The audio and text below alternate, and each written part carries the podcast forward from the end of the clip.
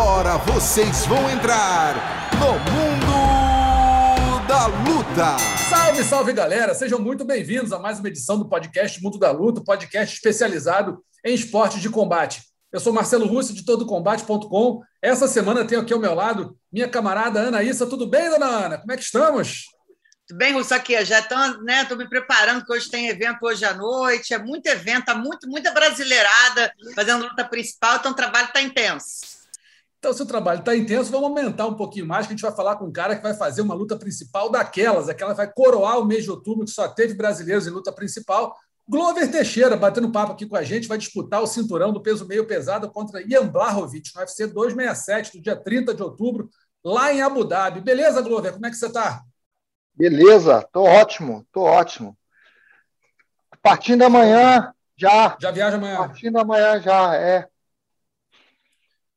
Beleza, então. Vamos conversar rapidinho com o Glover Teixeira aqui, vai falar tudo sobre a luta dele, sobre essa expectativa para a disputa de cinturão. Perguntar para você, Glover, logo no começo, como é que foram os treinamentos, como é que está a preparação, esse fim de preparação, né, para o UFC 267, vai enfrentar o Ian Blachowicz.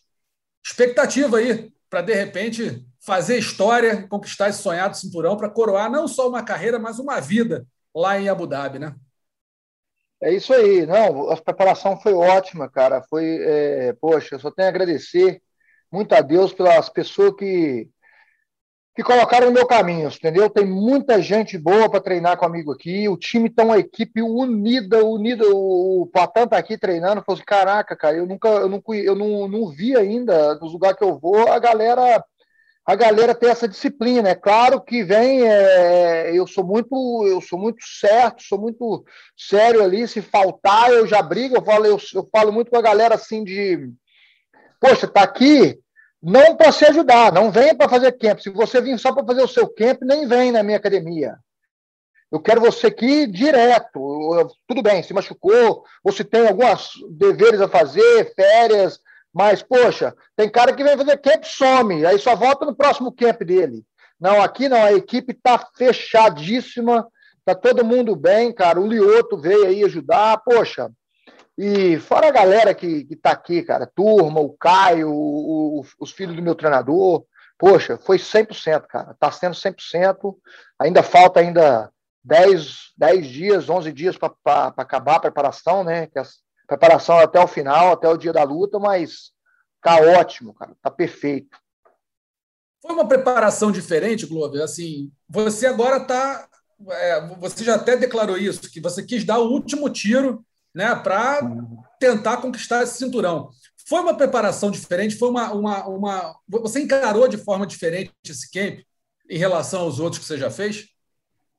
Bom, eu mudei, assim, eu venho mudando os meus camp é, desde o Cole Robson, né, que acho que, a, a, acho que foi na minha última derrota ali, foi com o Corey Anderson, né, eu não sei se foi Corey Anderson, eu nem sei se foi Corey Anderson, se foi o Gustafsson, mas só sei que eu, eu comecei a, eu acho que estava em overtrain nessas lutas aí, foi o Corey Anderson mesmo que eu entrei no overtrain aí, estava é, muito mal, e o Gustavo não foi overtrain, o Gustavo eu tive um problema lá, em, como, como eu te disse aqui, a preparação até o dia da luta foi na semana da luta, problema de dormir e tal, o peso ali, ganhei um peso, mas eu venho mudando, cara, venho mudando, e quando eu fui lutar com o Anthony Smith, que surgiu a pandemia, eu, eu dei uma mudança radical mesmo, assim, no, no estilo de vida, né, cara? Que a gente fica mais em casa, eu tava fazendo o quê? Bem em casa, eu tava recuperando bem, que não sei aquele negócio de sair aqui, ah, fim de semana, vamos ali. Porque a gente está em campo, a gente pensa assim, ah,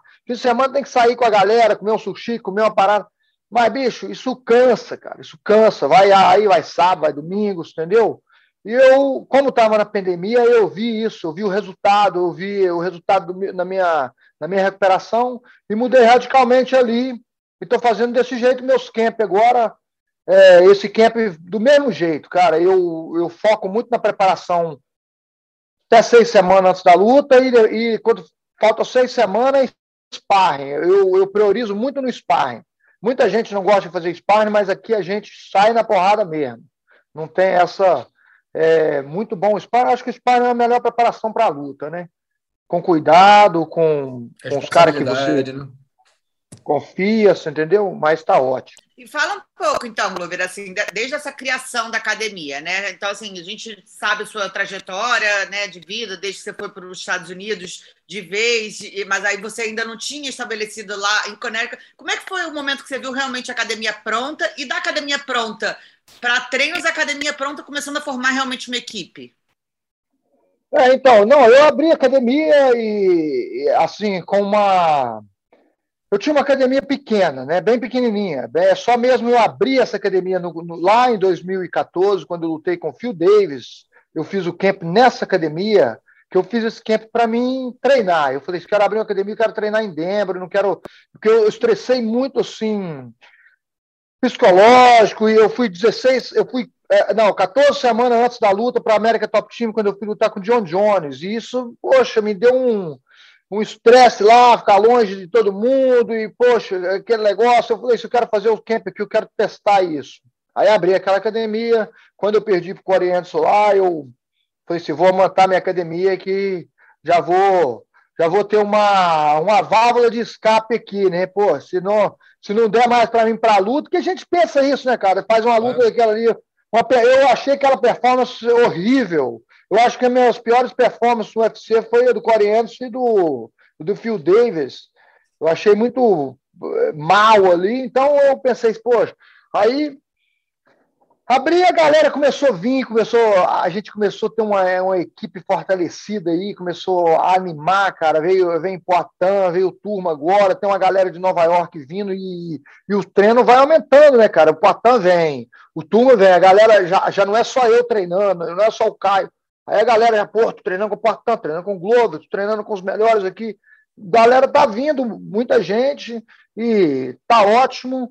Outra coisa, assim, no começo eu, eu tinha academia e às vezes eu me apegava muito na academia ali, querendo controlar a academia, querendo que a academia sobe, mas depois que eu vi, foi quando entrou a, a luta do Anthony Smith, que eu a academia estava fechada mesmo, a gente não tem controle de nada nessa vida, foi aquele negócio, né, o desapego. Agora, eu amo estar na academia, eu amo estar tre eh, treinando a galera, mas quando é época da minha luta, nem lá eu vou, nem lá eu vou, porque é cansativo. Você vai na academia. Eu lembro o Tio Clairel falando isso comigo anos atrás, falando assim, não, eu não, se eu, se eu não tiver que vir na academia, eu não vou na academia, porque psicologicamente você já cansa ali, só de ver o saco de pancada, o ringue, você já cansa ali, já estressa. É, só, só a, o lugar predileto do Glover agora é o que ele faz live todos os dias, que é ali na piscininha dele, né? Ah, faço uma história ali toda manhã, né, para motivar a galera ali, saber que tô entrando Qual no a temperatura ali? Tá ótimo. É 3 graus a água. Pô, água 3 graus, maravilhoso. Excelente. É, é, é. Não, e o bom, e o bom é que 3 graus a água, mas é, agora está esfriando aqui. Agora hoje deu, hoje estava 5. Quando eu entrei lá, na hora que eu, que eu, eu até coloquei no Insta, estava 9 ali no. Mas na hora que eu, que eu entrei mesmo na, na banheira ali, que eu fico 15 minutos, né?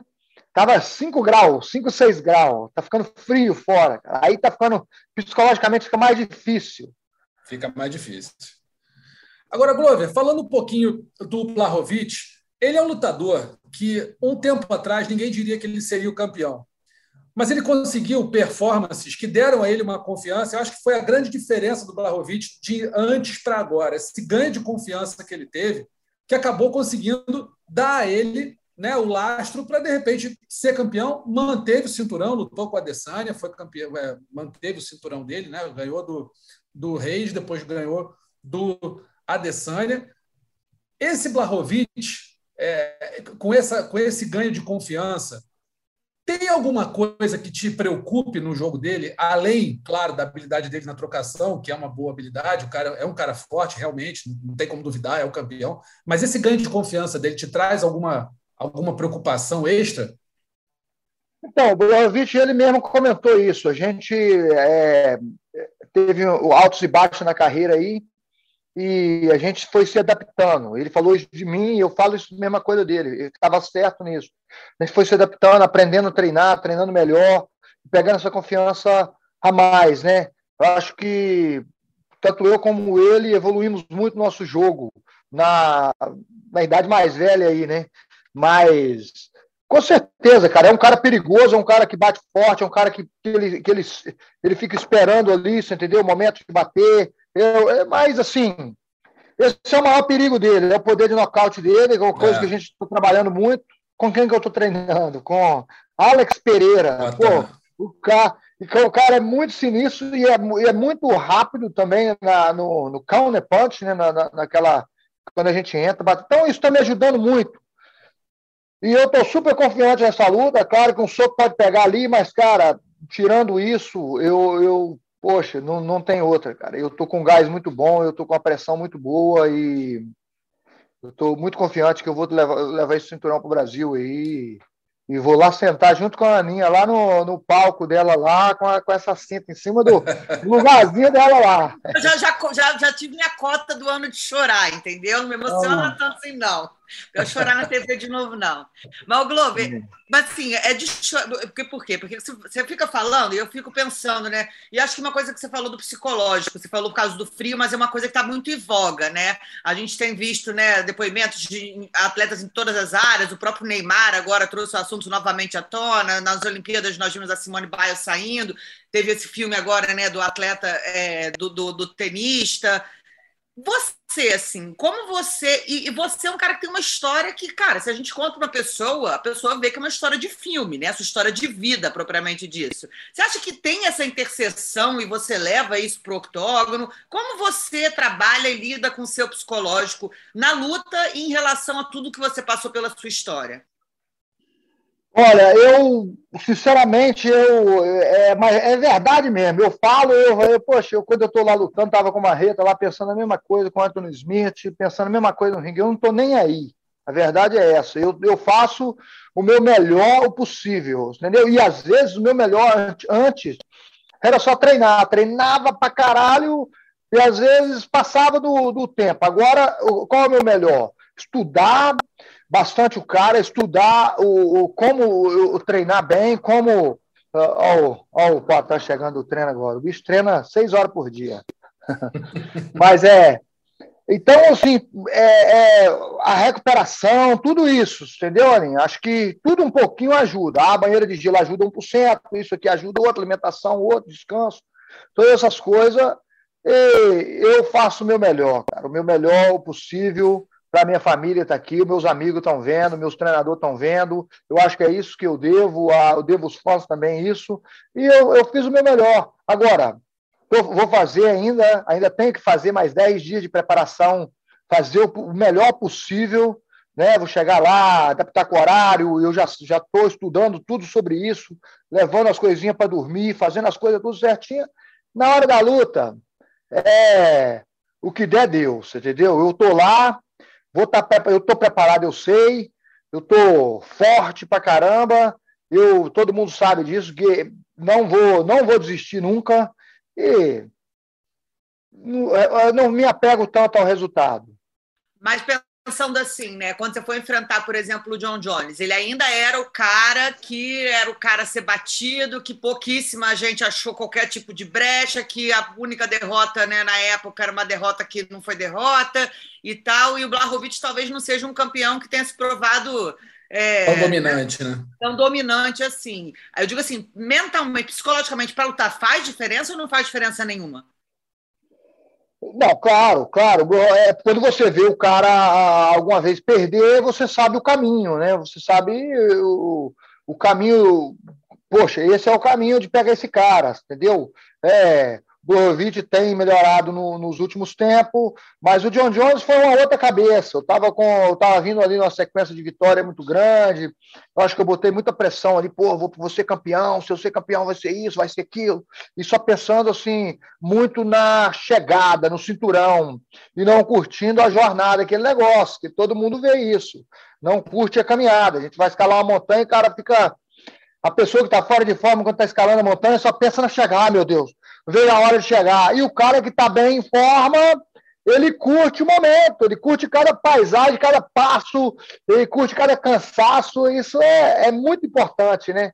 A gente curtir o camp, curtir essas coisas assim, podcast, entrevista pra caramba, galera, galera querendo falar com a gente. E, poxa, acho que isso que é, que é mais importante da vida. Comparando o Glover daquela luta com o John Jones para o Glover de hoje, o que, que você ganhou, Glover, em termos de qualidade de luta, qualidade de treino, e o que, que você corrigiu daquele tempo para cá? Ah, corrigi muito meus treinamentos. Meus treinamentos treinar com mais qualidade e menos quantidade.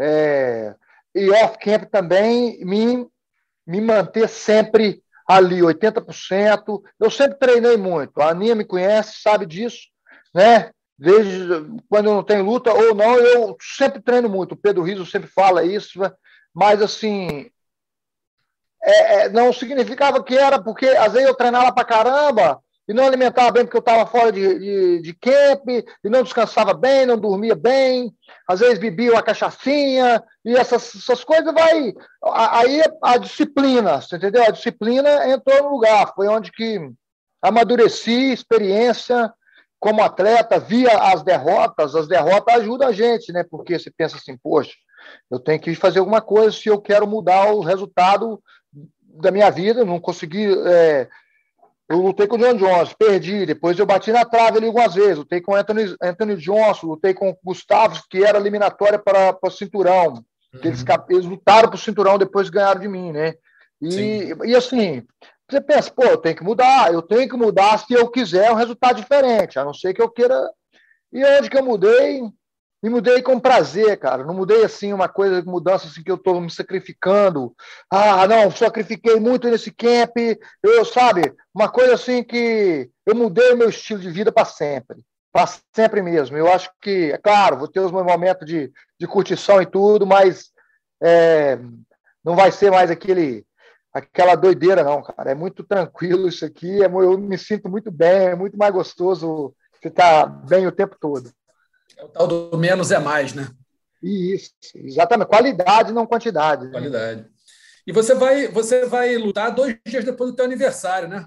Você imaginava, aniversário de 42 anos, você imaginava estar é, tá lutando nesse nível, nessa idade, um tempo atrás?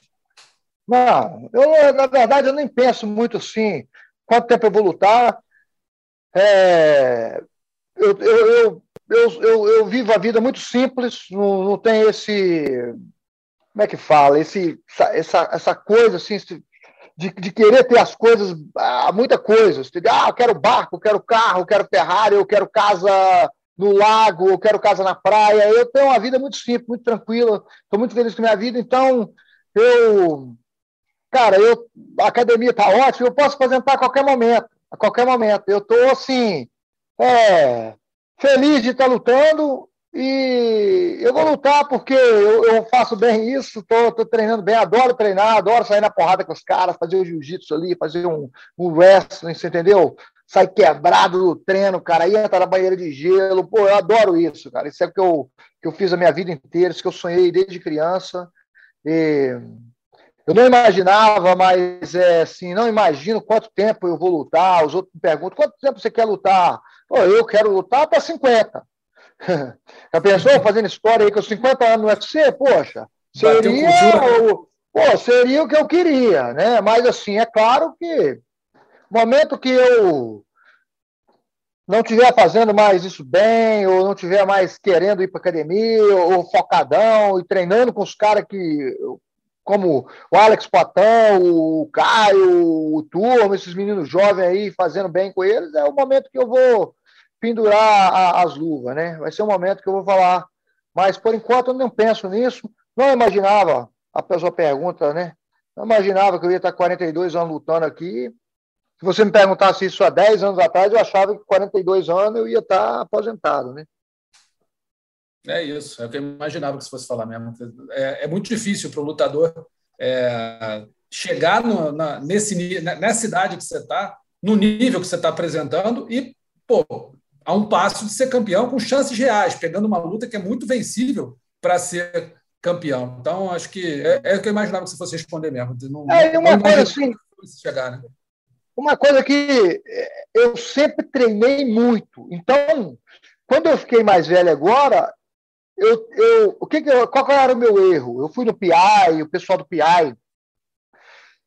Me pôs lá na, na casa esteira, aqueles negócios tudo, falando de recuperação, falando de que eu tinha que treinar menos. Então isso foi bom para mim, porque a pessoa se o cara fala que eu não, eu nunca, se fosse um cara que não treinasse muito e tivesse com ah, 38 anos, como eu fui lá, e o pessoal, agora, poxa, você está treinando muito pouco, tem que treinar mais. Aí, aí é difícil, né? Com 38 claro. anos para treinar mais, Agora, eu já venho treinando muito, a carga de treino era muito forte, cara. Então, eu diminuí. Então, isso eu estou muito mais feliz nos camp agora. Eu estressava no camp porque era overtraining, não sabia por quê. Eu falava, pô, véio, estressado, assim, qualquer coisinha. Pegava no trânsito, ficava estressado, tinha dias, não dormia direito. É o, o treino, o overtreino. Quando eu falo overtreino, é aquele overtreino, porque overtreino é uma coisa séria, né? Perigosa. Mas aquele overtreino é assim, poxa uma semana sobrecarregada, sem dormir direito, o cara rende muito menos. Entendi. Vai lá, Ninha. É, e aí? E, e, assim, a gente falou do, do, do, do Blahovic, né? A gente sabe o perigo dele, mão pesada e, e tal, mas todo mundo vai falar. Dá para falar que claramente seu objetivo vai ser tentar levar para o chão e pegar numa posição forte sua, ou, ou vai do que a luta mandar, ou você vai com o objetivo mais traçado? É claro, paciência. Eu estou treinando muito boxe, treinei muito boxe do saúde. Treino com os melhores strikes do mundo. Então, estou. Estão os meninos do boxe aqui muito bom, tem um Poitin, então eu estou muito é, é, confiante em pé. Claro que você tem que tomar sempre cuidado. Tô muito, com, poxa, estou bloqueando muito bem, estou treinando muito bem, estou batendo muito forte, mas uh, a, a estrada é o chão, né, Aninha? Vocês sabem disso. É, botar para baixo e quebrar o bicho. Quebrar aquele polonês é no chão mesmo, porque o meu chão é, é muito sinistro, cara. A pressão ali no chão ali é, é quebra-osso, né?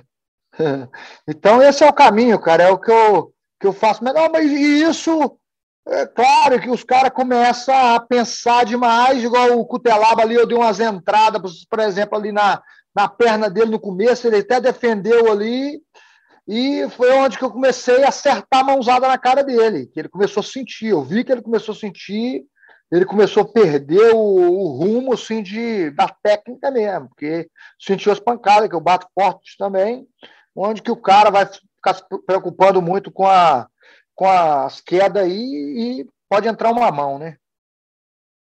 E, e só para arredondar essa questão da idade, né? A gente já falou disso quando começou a história do Mike Tyson voltar a lutar, e agora a gente está vendo muita gente ainda lutando assim. Queria que você desse seu, seu, seu panorama sobre o que, que você acha, até visando uma possibilidade. Não estou te aposentando agora também, não. Tomara que o lute dizendo, ah, não, porque você não quero ficar infartando no cara no final de semana, mas enfim. É, é. é uma, há, existe um caminho novo que está sendo criado, né? A gente discute muito isso aqui no, no Mundo da Luta. Eu acho muito bacana, desde que tenham regras, a comissão seja certinha para liberar, não libere né, é, de qualquer jeito e tal. Mas eu acho legal ver os caras em ação. Esses caras que também são seus ídolos. O que, que você acha desse cenário? Olha, primeiramente, a galera, eu acho que a galera vai vai estar tá treinando, vai vai vai estar tá lutando mais velho aí. É, você vê muitas vezes, você vê o Alasca que acabou de ganhar essa luta desse menino duro pra caramba aí.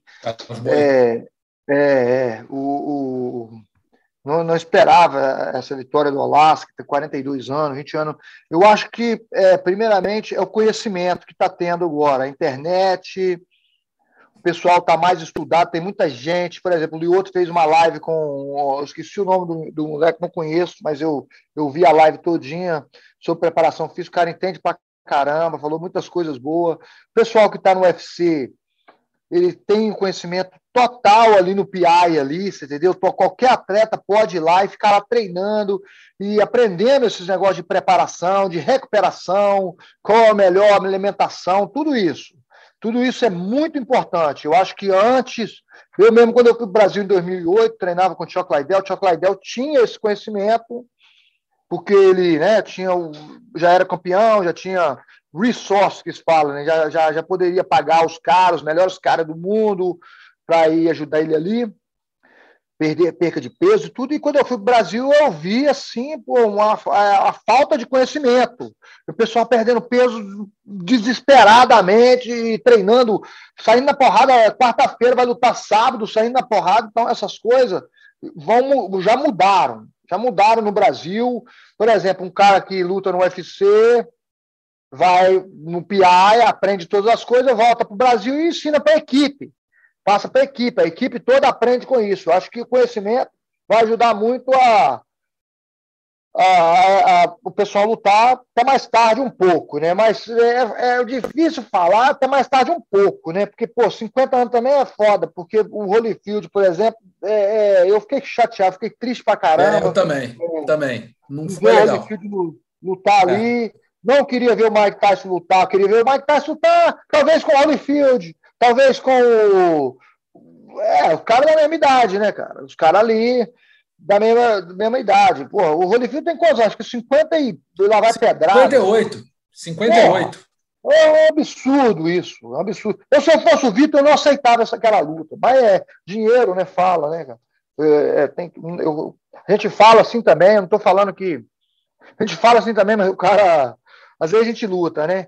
Mas é, Pô, é, é horrível. Cara. cara de 40... Isso aqui, né? De você, de você ter o bom senso de casamento, de liberar, da comissão liberar, não liberar. Claramente é. ali era um casamento que não fazia muito sentido.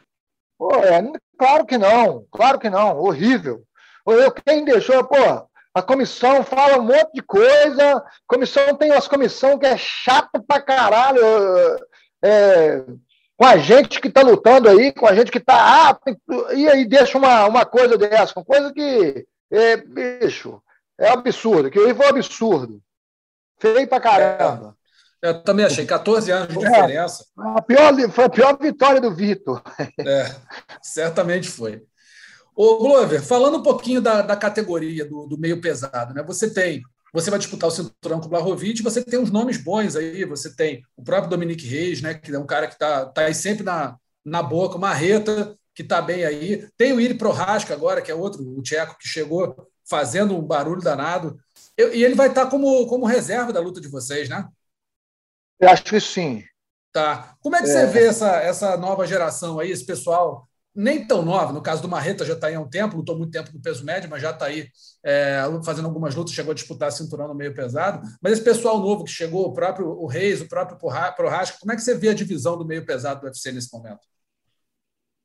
Tá muito boa, tá muito boa, mas assim, eu vejo, eu tenho mais, eu, eu sou aquele cara, eu tenho mais cisma dos caras calados, esse cara que vai lutar agora no mesmo card que eu, né, um light heavyweight que vai lutar com o Pô, não, não sei o nome dele, um russo caladinho aí, que vai.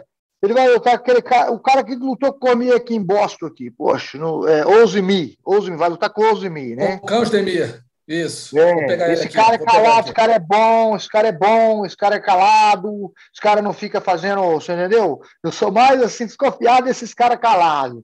É, então, porque muitas das vezes os caras fazem uma zoeira danada entendeu? Faz uma zoeira, vai ali, faz um espetáculo, joga o joelhada voadora, pirueta, entendeu? Do octagon, e aí a galera, bum, estraga o cara. A galera estraga o cara. Vai lá, milhão de seguidores e Instagram ali é, é teenagers, né, cara? É, é, cara de 14 anos conversando com os caras, e os caras se empolgam naquilo, daqui a pouco a performance do cara cai. Entendeu? Isso acontece, está acontecendo muito em todas as categorias, né? Mas assim, então, então os caras duros pra caramba, esse Procraster é, é, é, duro, mas é um cara também que é, faz umas loucuras aí, que não é um cara assim, se você olhar direitinho, tem, tem bre... é um cara que arrisca, é um cara igual o Johnny Walker. Tudo, né? Johnny Walker é perigosíssimo, perigosíssimo. Lutou com o Marreta ali, lutou amarradão e tal. Mas ele é perigoso, mas só que abre, se abre pra caramba e tem espaço, entendeu? Então, esses caras não são os caras assim que são técnicos, faz aquele, faz aquele chão, a preparação. Os caras ganharam aí, última luta aí, ganharam. Eu quero ver se vai aguentar cinco rounds com o velhão aqui, né? Hã? Quero ver se aguenta cinco rounds aqui. Tá porque depois, médio, você está quase depois, pesando. É, 100, 100 quilos, Aninha. 100 quilos. Assim. Ah, foco. Aqui, mas eu, então, nessa linha, o John Jones foi o cara mais fodão que você acha que você lutou assim? Mais completo, consciente, até quando ele, dá, ele faz as sujeira, gente, né? Até quando ele tira o seu ombro, ele logo no round já foi uma estratégia dele para tirar seu, seu braço bom do jogo. Ele foi. Eh, você acha que ele foi diferente dos caras todos que você lutou? Ah, não tem nem o que falar, né? Eu não preciso de. Pô, que, é, se eu, só tem algumas pessoas que você vai entrevistar que vai falar, ah, não, porque aí é o ego falando, querendo falar mal do John Jones. John Jones faz as merdas que fizer. Ele é o melhor da categoria que foi, né, cara? Pô, pô chegou o Anderson Silva, foi o melhor ali no, no, no 84 ali, o, o John Jones também, cara. John Jones foi melhor ali, porque inteligente, tem um gás bom, lutou com todo mundo, lutou com, pô, lutou Pegou com todos os ex-campeões, né? Pegou todos os ex-campeões em sequência. Exato, me pegou é, e pegou Cormier duas vezes, entendeu? Cara, o Gustafsson, eu, é, Shogun, Rachad, Vitor, todo mundo, Isso. Gustafsson, você, Cormier, é, ele, ele é fenômeno mesmo, não tem o que falar. É né? fenomenal, com certeza o mais duro, o mais inteligente, né? A IQ de luta ali, e pela distância usar, malandro, malandro pra caramba, você entendeu? É, com certeza. Eu, eu, costumo falar que o John Jones ele não é um nocauteador, ele é um fatiador. Né? Ele fatia os, os, adversários até os caras estarem cansados, arrebentados, ele finaliza a luta, ou não, ganha por ponto. Mas ele, ele não é aquele cara que bate mais forte que você já lutou, provavelmente, mas é o cara que mais castigou, Globo. Ah, é, o John Jones me deu, eu tomei uns cortes ali, machuquei o braço, como foi um vacilo meu ali. No, o pessoal fala sujeira, mas é, pô, tá na técnica, é uma técnica de jiu-jitsu ali, pô, de, de defesa pessoal. O cara é pegou ali, eu tentei tirar o braço. Na verdade, eu, eu vacilei com o braço ali, que meu braço tinha que estar lá dentro, lá em cima, aqui com o ombro aqui. Na hora que eu fui tirar o braço aqui, que eu queria, eu queria que ele soltasse o braço, que ele tem essa mania. Ele solta o braço para dar o cotovelada. E eu estava esperando, cara. Ele soltou o braço para dar a cotovelada, que eu ia entrar por baixo da cotovelada. Mas ele pô, deu aquela puxada que ele nunca tinha feito isso antes surpreendeu ali, realmente estourou meu ombro ali. Foram duas, né? E a primeira não, não, não deu nada, então eu não acreditei. E foi deu a outra, foi aonde que eu senti na hora ali uma fisgada e depois, depois disso só foi piora. Mas ele é inteligente, ele tem, com certeza, não é um cara que vai que vai se arriscar muito, que se arrisca muito, né? Ele não se arrisca. Eu não gosto do estilo de assistir. É o melhor, ganha, né? Mas não é, com certeza, não é o cara assim que é, é, aquele cara, pô, igual o Mike Tyson na época. Mike Tyson era o fenômeno, bah, bah, bah, destruía todo mundo, ia lá para acabar com a luta.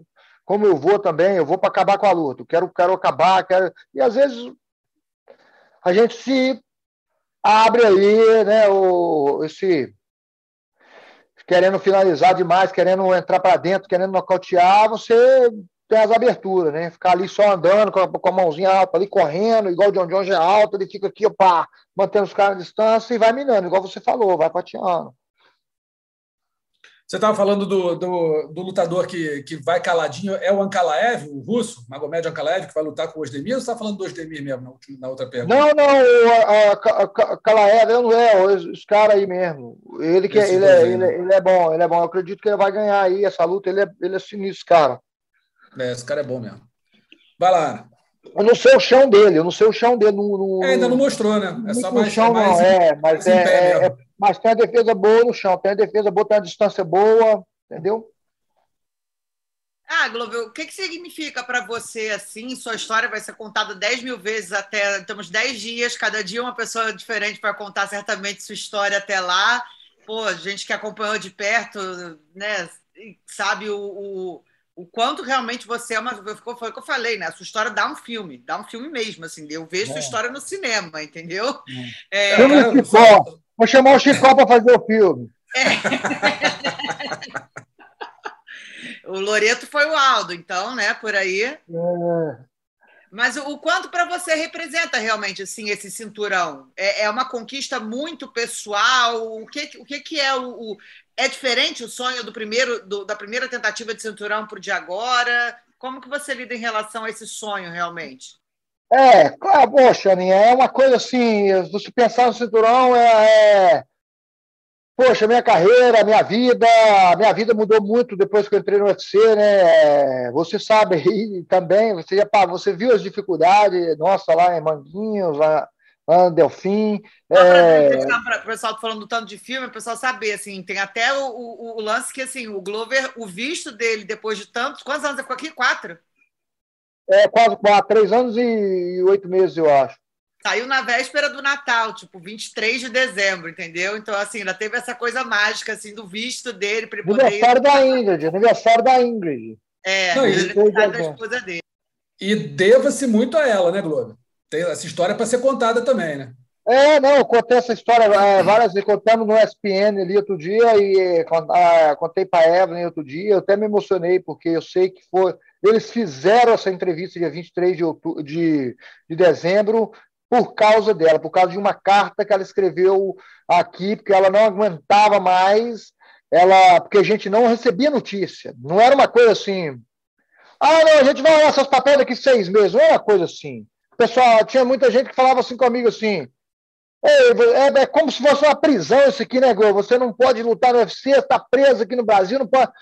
Cara, prisão, mas prisão você tem um tempo para sair. Você falar assim, ah, você vai para o Brasil, você vai ficar quatro anos, se eu estivesse aqui, quando eu sair daqui, tudo bem. Ah, vou ficar quatro anos no Brasil, tá bom. Mas quatro anos já vou voltar e. Não sabia, né? Mas não, não sabia, ninguém falava nada, ninguém fazia nada, ninguém. Pô, aí ela pô, desesperou com isso. Falou uma capa, eu sou cidadã americana, a gente faz as coisas, a gente é honesta, a gente sempre tentou pagar os impostos, a gente, pô, aquelas coisas, entendeu? Então, assim, pô, eu mereço, eu quero meu, meu marido de volta, essas coisas todas. E o cara viu essa carta, o, o, senador lá, eu acho, e depois ele mandou uma carta para a imigração, falou, puxa, puxa o papel desse cara aí, vamos ver o que, que tem, sei lá o que, que eles falaram, né? Só sei que uhum. já mandaram, é, logo depois que ela escreveu a carta, eles mandaram, no ano que ela escreveu a carta, eles mandaram ah, uma capa, um papel, falando que a, que a entrevista por visto ia ser dia 23 de dezembro. E eles falaram isso há seis meses antes da entrevista. Eu acho que foi em, em junho, julho, que eu recebi essa notícia e eu falei sim, eu falei sim, pô, vou pegar esse visto, cara. É, eu sei que eles fizeram isso pro aniversário dela para dar a ela de um presente de aniversário. Eu sei disso, eu tenho isso como não sei, eu não estou falando. Você entendeu? Você pode, se você ligar na migração, se você ligar para o senador, ele pode falar que não, mas eu tenho isso comigo que foi, você entendeu? Ela faz aniversário quando, Bruno? 23 de dezembro. 23 mesmo, foi no dia do aniversário dela, exatamente. É. Ah, legal. E ela foi comigo lá. Pô, bacana, hein? Só, só explicando mais ou menos a história, o Glover teve que sair dos Estados Unidos, que atravessou ilegal, foi, foi, voltou para o Brasil, teve que ficar quatro anos aqui, era casado com a Andy nos Estados Unidos, foi deportado, e aí teve esse tempo todo, que assim, podia ter sido quatro anos, Glover, podia ter sido 12 ou 15.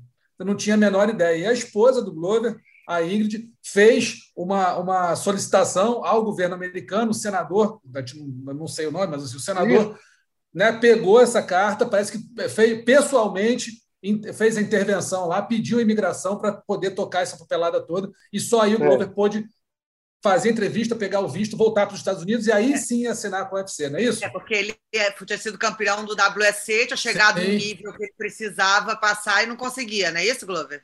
É, eu lutei com o Joe, o Dan White estava lá, era, Dan White estava no dia, pegou na minha mão, o Chuck Liddell falou assim, olha, olha o cara Antes da luta, o Liddell sentou perto dele, ele ficava lá, como no contender hoje, ele ia nos eventos. Aí o Neno White estava lá, de cabelo tudo. Eu tenho a foto pegando a mão dele é, no WC. Ele, aí ele falou assim: o Liddell sentou e falou assim: esse cara que vai lutar é, é, é o meu jiu-jitsu guy, né? Tipo assim, o cara que me uhum. ajuda no jiu-jitsu. É o cara, é o cara que me. Meu jiu-jitsu aí, que faz jiu-jitsu comigo. Aí eu fui nocauteei. A luta foi pá, pá, pá, porrada pra caramba, nocauteei. Eu olhei pro Chocolate e falei assim: é, That's your jiu-jitsu guy? Aí o Choque, é, aí eu falei assim, né? Aí ele veio cá, me parabenizou. Aí eu falei com ele que já estava com o processo e a gente já tinha conversado com o advogado sobre a papelada, né? E ele falou assim: Hey, get your shit uh, straightened out and you'll be in UFC the next day. Falou, né? Arruma suas coisas e você vai estar no UFC no próximo dia. E levou e... um tempo, mas, tá, mas chegou, né? Levou, na verdade, cinco anos, porque é. levou três anos e meio no Brasil, até eu. Porque, na verdade, eu não fui deportado, eu fui, eu pedi a legalização nos Estados Unidos, e eles falaram que, como eu estava ilegal no país, eu tinha que ah, voltar para o Brasil para mim é, entrar com uma carta de pedido de perdão para mim pegar o visto. Você entendeu? E foi onde que a minha carta, a minha carta foi aprovada, mas o visto não foi aprovado na primeira vez, e aí fiquei esperando, e foi onde que eu, eu acho que eles colocaram ah, visto negado, carta negada, carta, tudo bem, o visto negado, o cara não aceitou, jogaram isso no arquivo lá embaixo, e ficou, um né? monte de folha e, e ficou ali, mofando ali, até o senador, acho que falou, ei, dá uma olhada, essa carta aqui, essa menina tá mandando essa carta, dá uma olhada nesse papel desse cara aí. E eles procuraram esse papel, viram, falaram assim, pô, vamos trazer esse cara, estamos aí. Hoje, hoje então, cidadão. Hoje, hoje cidadão americano. Cidadão já. É. Então não preciso nem é. perguntar para você a quem você vai dedicar esse cinturão. Se tiver uma pessoa para dedicar esse cinturão, acho que não tem muita dúvida, né? Se quando ele vier.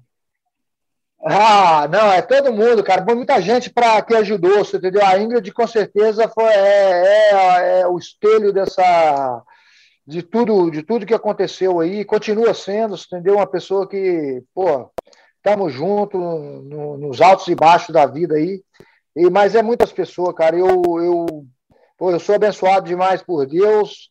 Acho que a minha atitude, meu jeito de ser, muitas, muitas pessoas boas entram no meu caminho, entendeu? Como fui para o Brasil aí sem, sem rumo, cara, sem rumo.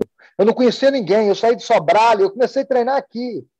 Saí de Sobralho, eu nunca tinha saído para uma cidade, nunca tinha saído de Minas Gerais, nunca tinha ido em BH. A única cidade, a única cidade que eu ia é Valadares, ali, onde a gente foi fazer o seminário. Única cidade. Quando eu, 19 anos, saí do Brasil, vim pelo México, essa aí, coisa né, toda. Só o pessoal saber que foi muito, foi muito doido, Russo, porque Valadares é o maior número de, de pessoas que atravessam os Estados Unidos. E aí Sim. o, o Glover me contou, e foi realmente que eu perguntei lá. Todo mundo já tinha morado nos Estados Unidos, né, Glover?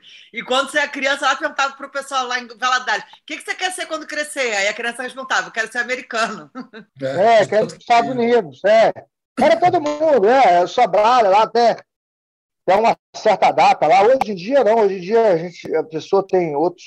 É, internet, essas coisas assim, eles têm outros sonhos, sei lá. Mas antigamente, você perguntava eu quando eu tinha 12 anos de idade: o que você quer ser quando você estudar nada? Eu quero ir para os Estados Unidos, entendeu? a gente vê todo mundo indo, volta, aí os jovens vêm, fica aqui cinco anos, volta, essas coisas assim.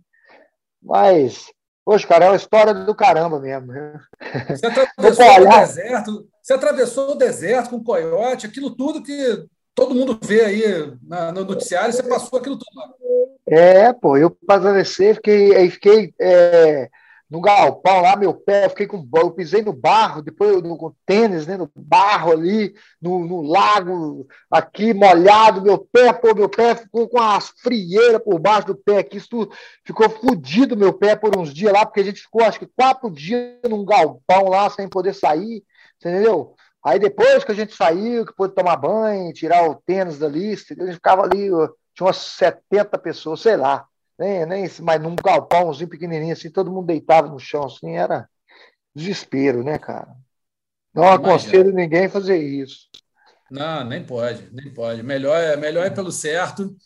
Deu certo para você, pode não dar para muita gente. A gente viu claro, muito perigoso. É. Morreu. Só contar, ele contar mais uma história, que é a história que eu gosto também, só mais uma, ah, só para terminar pode, aqui, claro, histórias do. Globo. E aí, como é que foi o dia que você foi lutar pela primeira vez? Você foi disputar um campeonato que era de queda de braço, o homem mais forte ah. do mundo?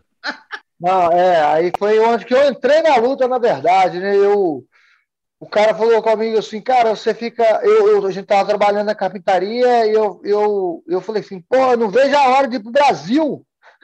Não, não vejo a hora de eu juntar o dinheiro pro Brasil, que eu não aguento esse inverno aqui, não, cara. Tava no inverno, tava frio, a madeira a madeira cola na outra, assim, o gelo, aí você tem que quebrar com o martelo o gelo para a madeira soltar, e eu pegava assim, o gelo, os dedos congelava, que não tinha a luva de carpinteiro, ela tem que ser cortada aqui para pegar o prego. Como é que você, né? Você não pode ter luva normal, você tem que ter o dedo, os dedos ficam tudo preto, assim, os dedos do carpinteiro ficam tudo no inverno, né?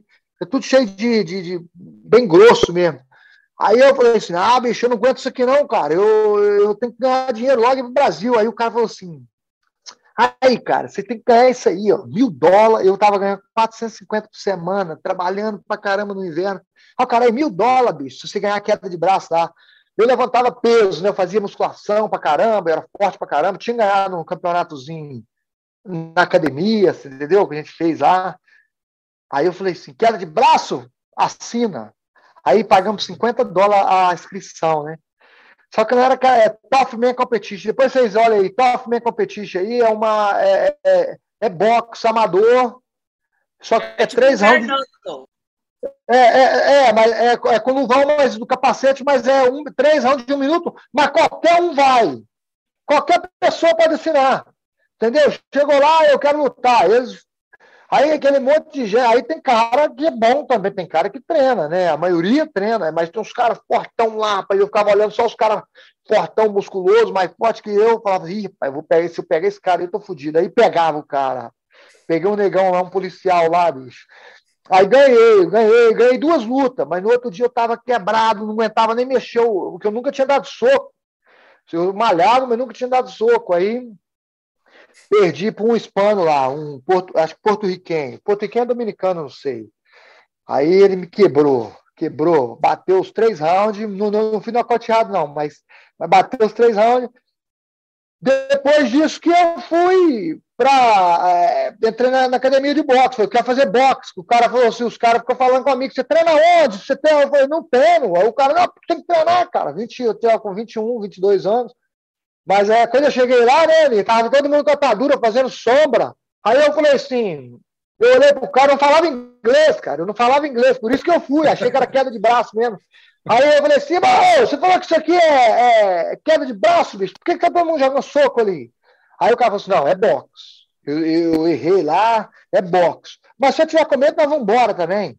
Perde, mas perdeu 50 dólares. Eu falei, eu 50. Pega meus 50 lá então. Não tô com medo, não, rapaz. Tô medo, não, mas eu, eu não tô treinando, não treino para isso, não. Aí eu falei, aí eu falei assim, não, cinquentão já era. Aí eu falei assim, não, então eu vou arriscar ganhar os milzão. então, fiquei, aí fiquei. Aí foi aí, bom demais. Né? E aí, aí, aí, aí, aí foi. Tá pela segunda vez cinturão. Dá ou não dá um filme, Russo? Pô, dá um filme fácil. Um não, dá para aquela série. Pega aquela sériezinha no streaming. Bota aí eu entrei na academia. Aí eu entrei na academia de boxe. Comecei a fazer boxe. O meu roommate, que era um indião, estava tava morando comigo, ele trabalhava é, junto. Ele falou assim: você fica fazendo. Aí eu falei: tem que fazer boxe, cara. Boxe é bom demais. O Mike Tyson, aquela coisa toda, né? Aquele estilinho, pá. Aí, aí eu falei assim: que boxe, cara? Fica fazendo boxe, tem que fazer é jiu-jitsu. Falei: que jiu-jitsu, cara? Jiu-jitsu pra quê? É... Aí eu ainda brinquei com ele, falei: que fica dando chute nos outros lá, rapaz. Aí, que tem? Falei, que jiu-jitsu dá chute, cara? Sabe o que é jiu-jitsu? Não, vou te mostrar, vem cá. Aí a gente foi lá no Blockbuster, pessoal, o lugar que alugava as fitas, uhum. fita cassete, aí alugamos as fitas UFC 1, 2 e 3. Bicho, eu não acreditei. Royce Grace ali, quebrando todo mundo, que esse cara é grandão. Eu, eu, eu procurei para todo lado onde tinha academia de jiu-jitsu. Não tinha aqui em Denver, mas a única que tinha era um judô. Mas tinha um cara faixa roxa de jiu-jitsu lá. E lá eu comecei a treinar já o jiu-jitsu e o resto é história. Sensacional. Nós vamos contar essa história direito aí, Glória. Vamos anotar aqui. É, vai... é longa, né, cara? É muita história eu longa. Vai sair um filminho disso aí. Vai é sair é um aí. filme disso aí. É isso aí, Aninha. Botar a cinta e fazer o filme. Ligar pro Celta Mello, falar, Celta Mello, ó. Chico. Toda, quero muito agradecer a você, cara. Obrigado pela presença aqui. Se deixasse aqui, era mais umas três horas só de história do Glover, antes de se tornar lutador e depois também. Boa sorte é. para você nessa luta contra o Ian Blachowicz na UFC 267. Estaremos aqui cobrindo. E, se Deus quiser, com esse cinturão, a gente conversa com você no dia seguinte lá em Abu Dhabi. Um grande abraço, obrigadão aí. Valeu, valeu, valeu, Aninha. Sempre bom te ver, hein? Ó. Oh. Chubão, chubão. Lembra quem estava com você desde o início, tá? Claro, claro. oh, valeu, galera. Valeu, abraço, abraço Glover. Até mais. Tá aí, então, meus amigos, Glover Teixeira conversando com a gente, falando tudo e mais um pouco aí sobre essa luta no UFC 267, também um pouquinho sobre a carreira dele. Vamos torcer para que tudo dê certo, o brasileiro conquiste mais, uma, mais um cinturão do UFC para a gente. Vamos falar agora rapidinho do UFC Borrachinha versus Vettori, que acontece no próximo sábado, é, lá em Las Vegas, o, às, às 14 horas, né? duas horas da tarde, horário de Brasília, o card preliminar, 5 da tarde, o card principal. O Combate transmite o evento na íntegra, o Sport TV 3 e Combate.com transmitem as duas primeiras lutas do evento é, em vídeo e o site acompanha o evento inteiro em tempo real. Era isso.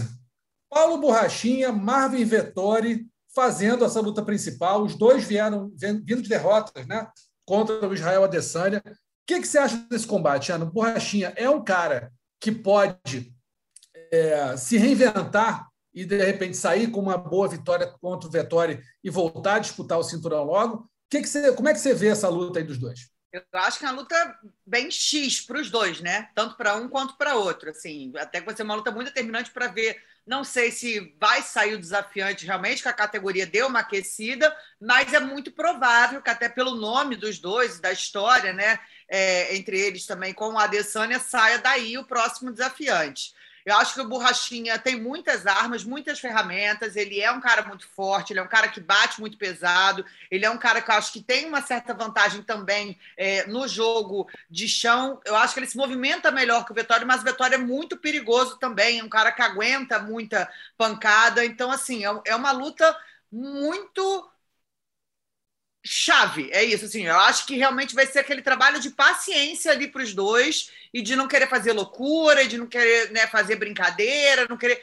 Quem, quem é, jogar sério, são cinco rounds, né? Então, assim, é, quem vai estar melhor preparado também fisicamente, mas eu acredito que essa luta tem potencial para ser uma luta muito boa, justamente pelo que está em jogo nessa luta.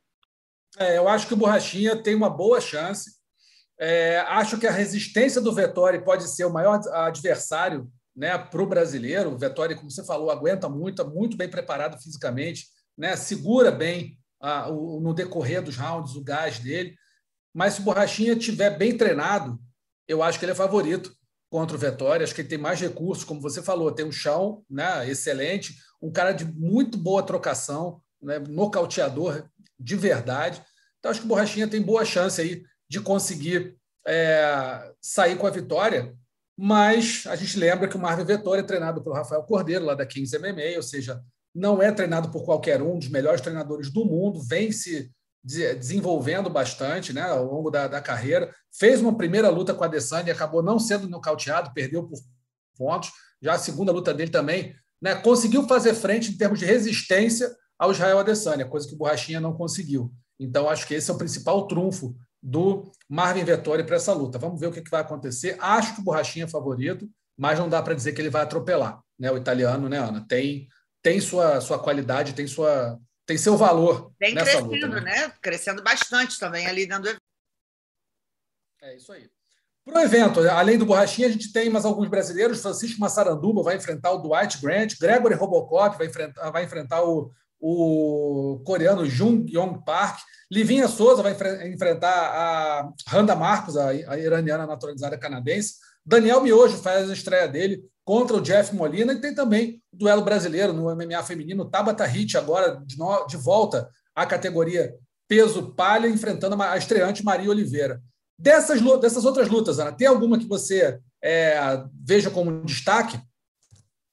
Ah, eu, estou curiosa para ver a Livinha, né? A Randa tem um nome grande ali dentro da organização. Eu acho que a Livinha tem, é, tem sempre uma personalidade muito, muito forte ali. Vamos ver se ela consegue colocar o jogo dela, impor o jogo dela em relação à Randa.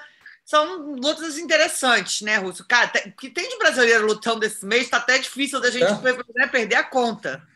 E pesquisar todo mundo também, né? Não é fácil pegar. Acho que são mais de 30 brasileiros lutando nesse, nesse mês.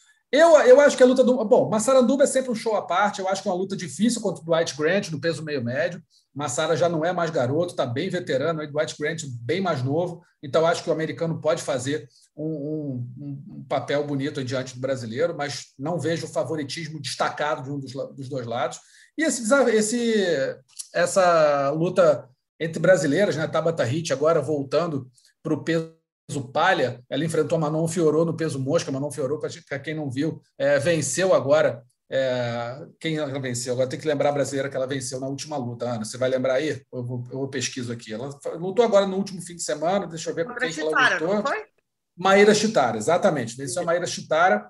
E, enfim, a, brasileira, a francesa tem uma trocação muito boa e né, muito maior do que a Tabata Hit. Agora ela vai pegar a Maria Oliveira, é, fazendo a estreia no, no, evento, agora na categoria dela. A Tabata Hit tem um jiu-jitsu excelente. Estou curioso para ver a Tabata lutando no peso dela. Então, acho que são essas lutas que eu estou mais afim de, de acompanhar no evento do próximo sábado. A gente lembra que o UFC Borrachinha versus Vitória acontece nesse sábado, dia 23 de outubro, às duas horas da tarde. O horário não é aquele que a gente está acostumado, está acostumando, né? Que tem alguns eventos aí sempre acontecendo à tarde aqui no Brasil, mas é às duas horas da tarde, horário de Brasília, o card preliminar. Card principal, às cinco da tarde, o combate transmite o evento todo na íntegra, com exclusividade, ao vivo. O combate, o combate.com e o Sport TV 3 transmitem as duas primeiras lutas do card preliminar e o site acompanha todo o evento em tempo real. Vamos falar rapidinho aqui do evento do último sábado, UFC Lade versus Dumont a Norma Dumont acabou conseguindo um bom resultado no peso pena, venceu a Aspen Lade né, na luta principal. A brasileira vinha aí com sérios problemas financeiros até, dificuldade para treinar, tendo que né, Ana, fazer entrega, estava com pouca grana, chegou a dar uma entrevista para a gente lá, para a Evelyn Rodrigues, da Evelyn Rodrigues não, pro, pro, acho que foi para o Zeca. Rafael? Rafael, Rafael Marinho. Marinho. Rafael Marinho, exatamente, dizendo que tava com, não tinha 50 dólares na, na, na conta bancária, ou seja, situação limite, a brasileira conseguiu vencer. Então, tivemos aí uma, uma luta no peso pena, né, Ana? Que a, a Norma Dumont venceu bem, venceu uma lutadora que tinha um nome bom no peso galo, teve que subir para o peso pena, pro peso pena porque não estava batendo peso, muita dificuldade para bater o peso na categoria de baixo.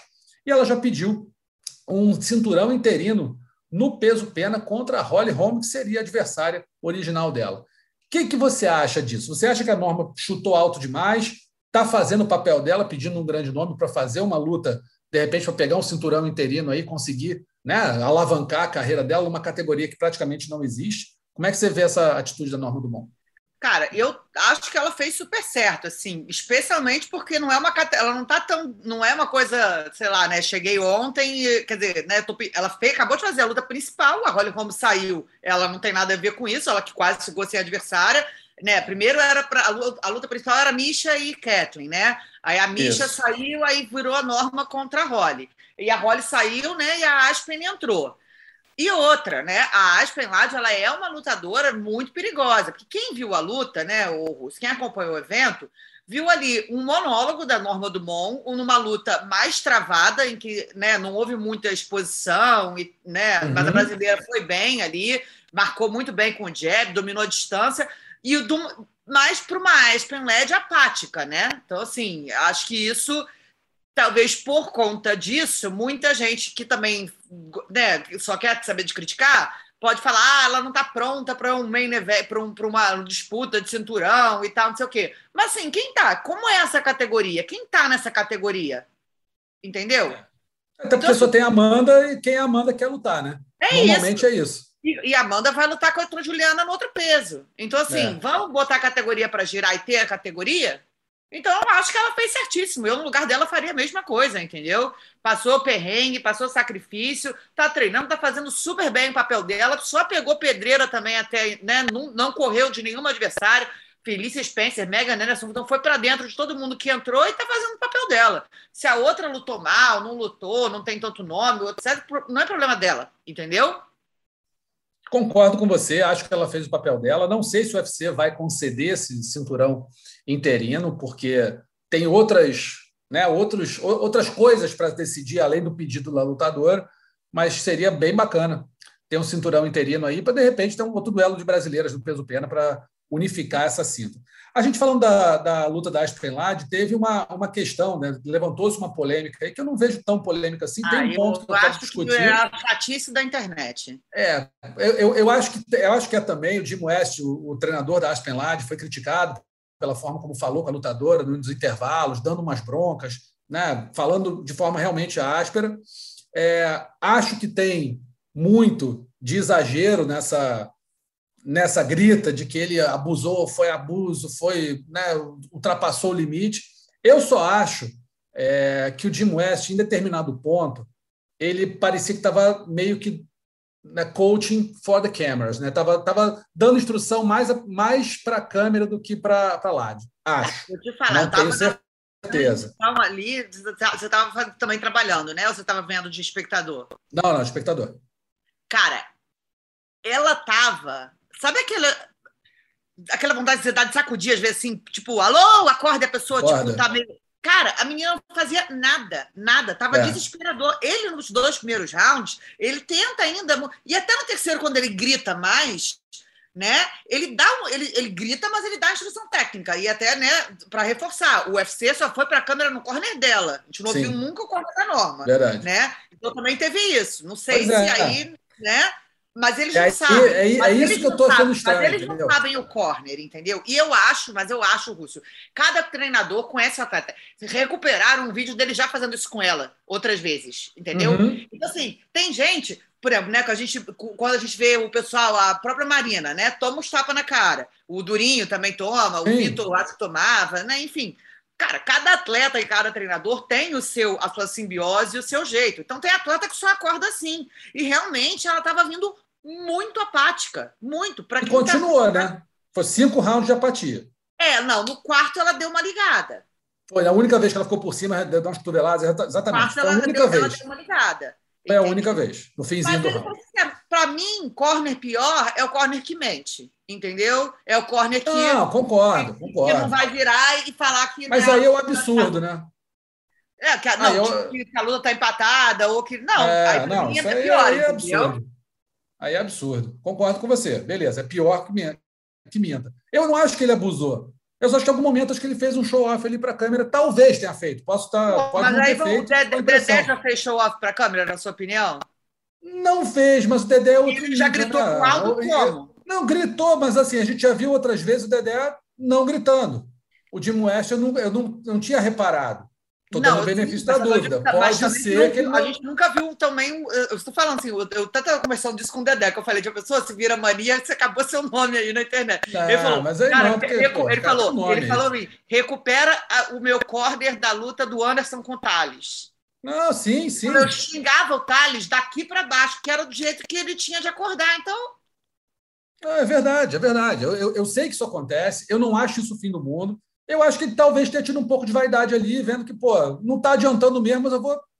A vaca já tinha ido pro brejo. eu acho que não tem ele- o que colocar porque a menina era menina, não menina. que Não, é não, não sei não, caminho, não sei não. Nem- nem pensei indo nisso. na internet, eu acho que não tem nada a ver. Nem pensei nisso, nem pensei nisso. Eu, eu acho só que teve É, um que momento. que alguém levantou. na internet, entendeu? Eu vi, eu vi, eu vi, é verdade. Só que assim, eu, eu não pensei nisso. O que eu achei foi que em determinado momento, que não tinha, estava todo mundo vendo que ela não ia mudar a, atitude dela, entendeu? Mas ele, ele continuou. Eu achei que podia ter sido alguma coisa relacionada ali a né, querer né, ter um videozinho no Instagram lá mostrando. Mas, enfim, é só uma, uma suposição minha, foi só um assunto que saiu aí. Com o evento principal, Carlos Boi e André Arlovski, André Arlovski é, conseguiu né, não entrar na, na, no jogo, como ele disse, o jogo do Carlos Boi, e saiu vencedor, baita vitória do, do veterano. Né? Eu achava que o Boi ia vencer, é, até que lutou bem, mas acho que o Arlovski estava mais ligado, que ele tava, usou muito mais a experiência. Alguns acharam que o Boi venceu, eu achei que o resultado foi assim, poderia ir para qualquer um, foi justo, foi uma luta equilibrada e não vi nada demais no Arlovski ganhar, mas acho que o Boi é, não não estava né, esperando perder ali, deu uma, ficou um pouco surpreso com o anúncio do resultado. E os outros brasileiros, vamos aproveitar aqui para falar rapidinho. Maíra Chitara perdeu para Manon Fiorot, né, foi dominada na luta, derrotada por pontos. Bruno Blindado conseguiu uma baita vitória por nocaute, depois de sofrer por dois rounds contra o Andrew Sanches. Luana Dredd, acho que não fez mais que obrigação em vencer a Lupita Godines por pontos, mas foi uma luta que, em determinado ponto, eu achei que a, Lupina, que a Lupita fosse vencer a brasileira. E a Ariane Sorriso teve uma bela atuação contra a Estela Nunes. Né, tava, né, em pé, estava mais ou menos igual, mas conseguiu uma finalização bastante dominante. Desses todos aí, desse apanhadão, Ana, qual foi a luta que para você chamou mais atenção?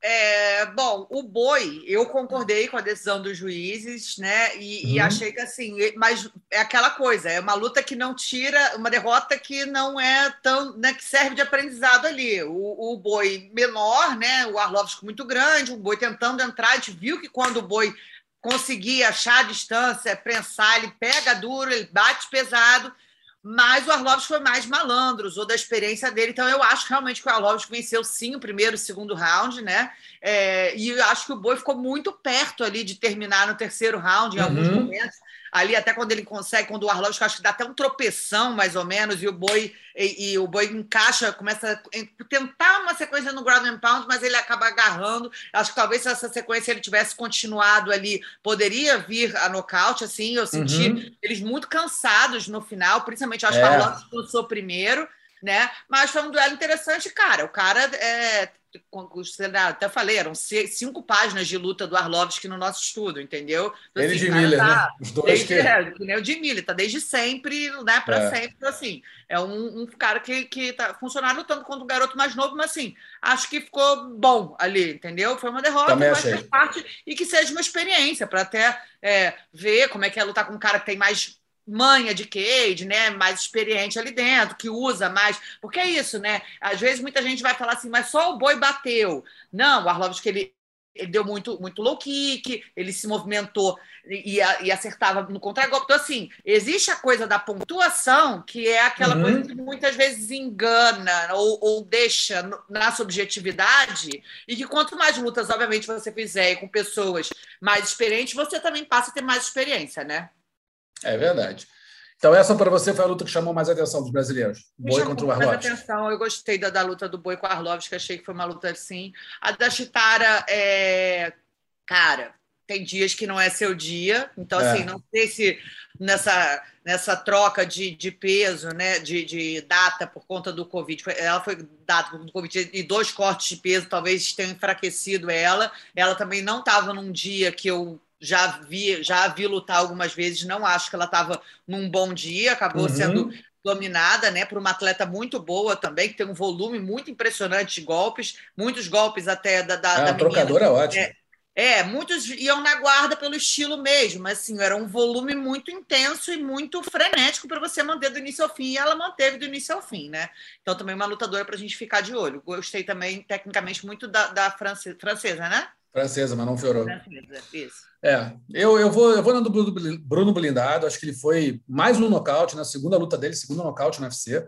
Conseguiu superar ali golpes baixos, conseguiu superar derrota em dois rounds, né? três golpes baixos, exatamente, não é brincadeira. Né? Perdeu dois primeiros rounds, estava desgastado, mas na hora que o Sanches cansou, ele soube capitalizar muito bem, segundo nocaute.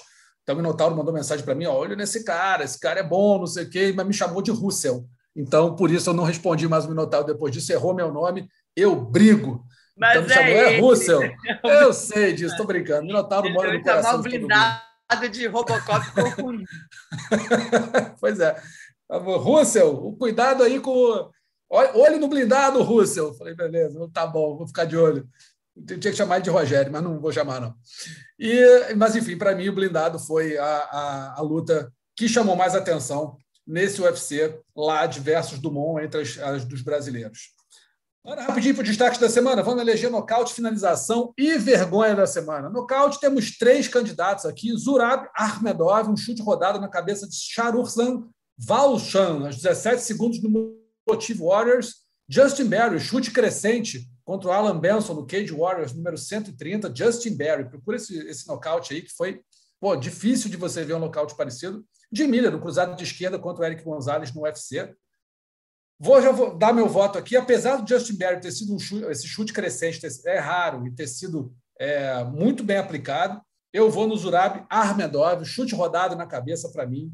Também. Ganha muitos pontos. Então, votei no Zurab Armedov. E você?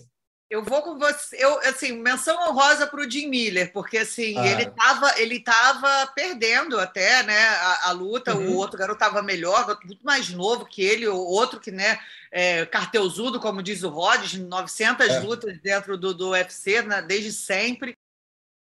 E, e, destaco o nocaute dele pela forma como foi, né? O garoto vinha muito aberto, ele viu o momento exato. Então, assim, pela percepção do momento, o, o, né, o contra o golpe de encontro que o, o, golpe de encontro não, o contra-golpe que o Jim Miller dá, porque eu, eu não lembro que garoto joga. Ele joga alguma coisa muito displicente que o Jim Miller vai assim, ó, é lindo, parece. Ele dá um chute, ele dá um chute e volta Isso, ele deu um chute totalmente com a guarda baixa aqui do lado, Isso. e o Jim Miller só cruzou e, e o cara aí, caiu. A experiência, né? A experiência é, é posta nessa hora. Não, eu, tinha, eu, tinha, eu, eu, eu tinha acabado não, de falar fala. isso no round anterior, né? Que o garoto era bom, ele tinha volume, mas ele ia muito aberto. E foi o que o Glover muito acabou aberto. de falar pra gente, né? E, Às vezes, muita foice dá muita brecha. Para um cara experiente.